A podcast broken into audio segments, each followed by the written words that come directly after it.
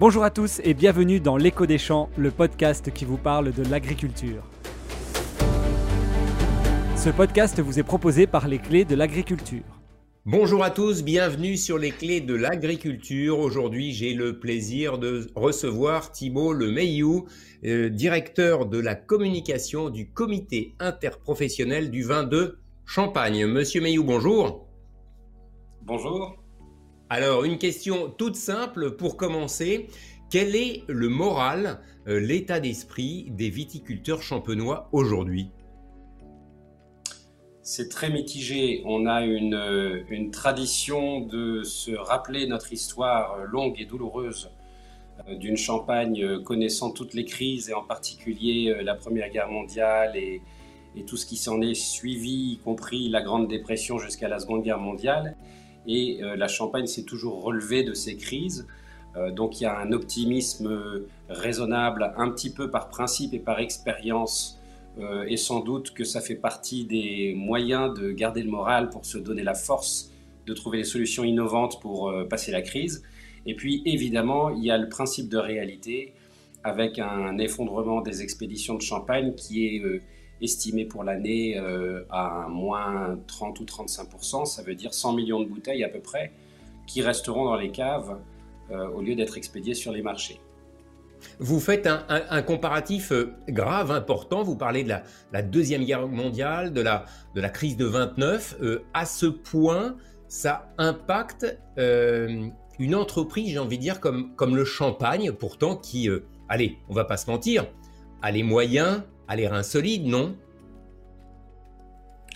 Oui, et en même temps, euh, l'arbre du succès collectif cache la forêt euh, de cas individuels et particuliers. La Champagne, c'est 16 000 vignerons, dont à peu près un tiers euh, manipule, c'est-à-dire élabore et commercialise son propre champagne. C'est plus de 300 maisons, c'est plus de 50 coopératives, c'est 30 000 emplois, directs et indirects. Donc, euh, bien sûr, collectivement, c'est une force parce que euh, le champagne, c'est le vin effervescent le plus, le mieux valorisé au monde et qu'il représente un tiers du chiffre d'affaires euh, du vin en France à lui seul.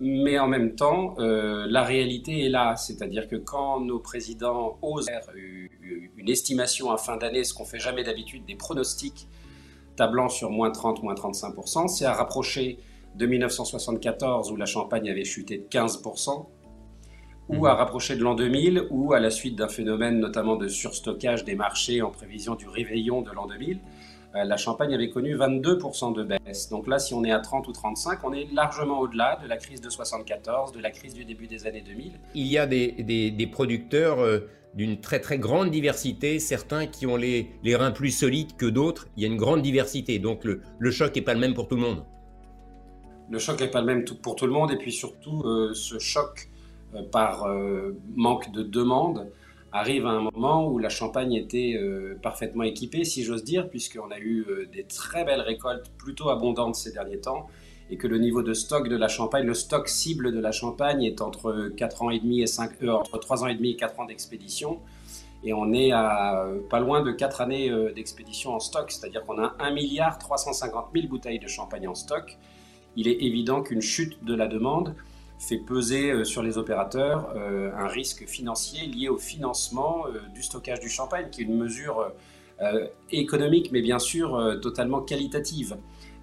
donc il y a ce type de risque qui, qui, est tout à fait présent maintenant. Est-ce que cela veut dire que certaines maisons de champagne pourraient être en, en telle difficulté qu'elles puissent, le cas échéant, fermer dans le contexte que l'on connaît?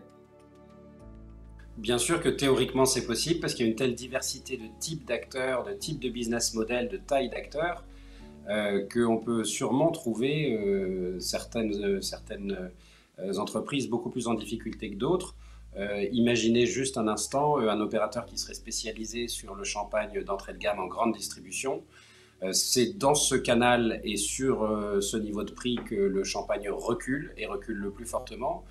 Avec la loi Egalim, ça a accentué le mouvement et les vignerons et maisons de champagne demandent un renforcement de la loi Egalim. Donc il y a un, créneau du marché qui est en train de disparaître euh, par lui-même et aussi à marche forcée.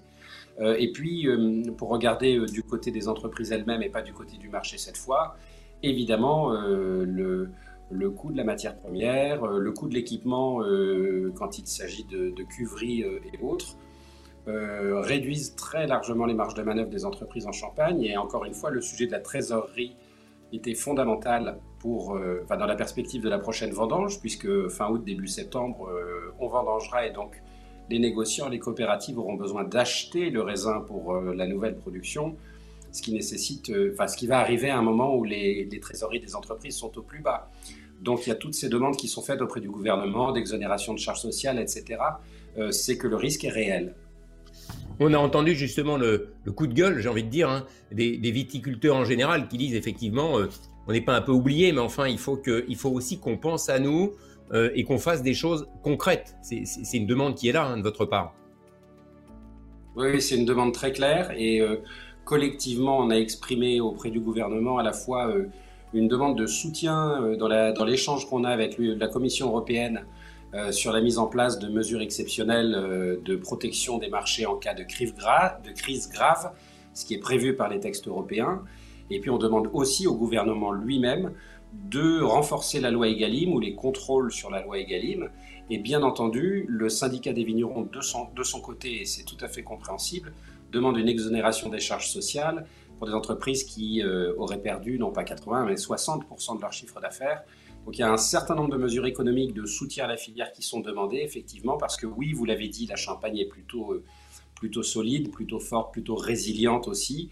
Toutefois, chaque crise euh, a vu sa fin par l'adoption de mesures exceptionnelles ou euh, d'innovations, qu'elles soient administratives, en production, etc. donc la crise ne passe pas toute seule. Il faut quand même inventer les solutions pour en sortir. Alors, si on essaye de se projeter un petit peu euh, à 6 mois, à 12 mois, euh, comment entrevoyez-vous euh, les choses et en quoi est-ce que le champagne en tant que tel va essayer peut-être de, se bouger pour peut-être faire bouger les choses et, et, faire en sorte que la profession s'en sorte correctement, j'ai envie de dire? Ah, D'abord, c'est plus difficile que jamais de faire des pronostics puisque le champagne euh, est exporté dans 190 pays, mais concrètement, euh, presque la moitié, puisque ça chute progressivement, est consommé en France chaque année. Donc ça va dépendre à la fois de la demande française, est-ce que les Français se remettent à une consommation de champagne raisonnable, c'est-à-dire évidemment pas seulement le 31 décembre au soir, euh, et deuxièmement, à quelle vitesse les différents marchés vont se réouvrir et quelle va être la dynamique de la demande. Euh, donc ça fait un, grand nombre de paramètres qui permettent pas de faire des pronostics, euh, euh, en tout cas raisonnablement. Toutefois, vous écoutez, effectivement l'incertitude quasiment absolue, quoi. Trop de paramètres qui, bougent et qui sont flottants. Oui, en revanche, il y a quelques certitudes qui sont finalement le, résultat de, l'expérience de toutes les crises qu'a connues le Champagne. J'ai parlé plutôt des, crises de la première moitié du XXe siècle. Évidemment, la deuxième moitié du XXe siècle, c'était des crises plus purement économique, euh, conjoncturelle, euh, dont on voyait la sortie en 2, 3, 4, 5 ans. la question, ça va être la, dynamique de sortie de crise. Et il y a des fondamentaux. Le fondamental, c'est que le champagne, n'étant pas pour tout le monde un bien de, de première nécessité, et évidemment parmi les produits abandonnés en premier en cas de crise, euh, pour des raisons économiques, mais aussi parce que la consommation de champagne suit concrètement le, moral des ménages, plus encore que leur pouvoir d'achat.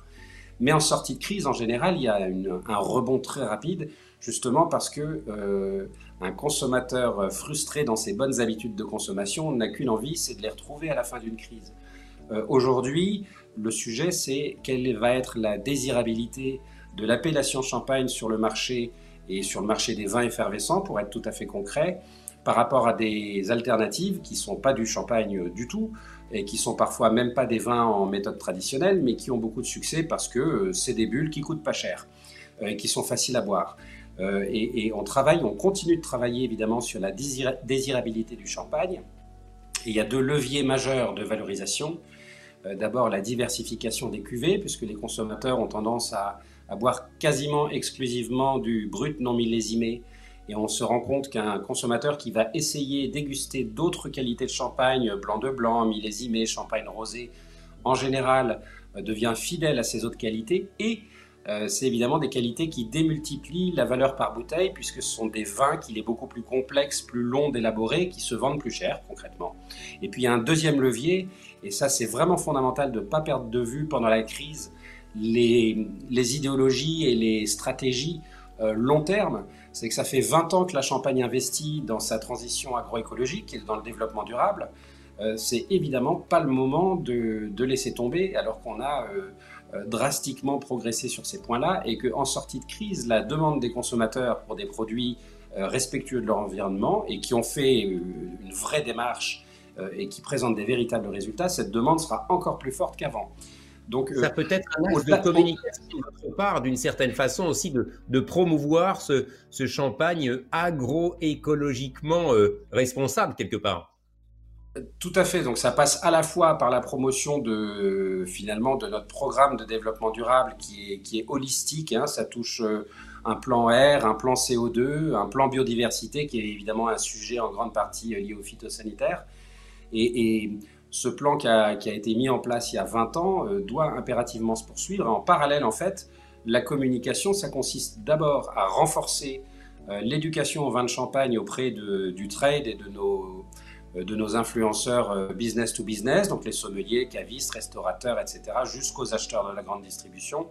Donc on a lancé le, MOOC du champagne, euh, qui a déjà plus de, plus de 115 000 apprenants et qui est destiné essentiellement aux professionnels et futurs professionnels. Puis après, c'est évidemment faire comprendre au grand public, essentiellement par voie de relations médias et réseaux sociaux, euh, que c'est pas de greenwashing et que c'est 20 ans d'investissement. Et je dis bien investissement parce que c'est un levier pour vendre le champagne, mais aussi pour faire comprendre que dans le prix d'une bouteille de champagne, il n'y a pas, comme on peut l'imaginer, surtout de la marge.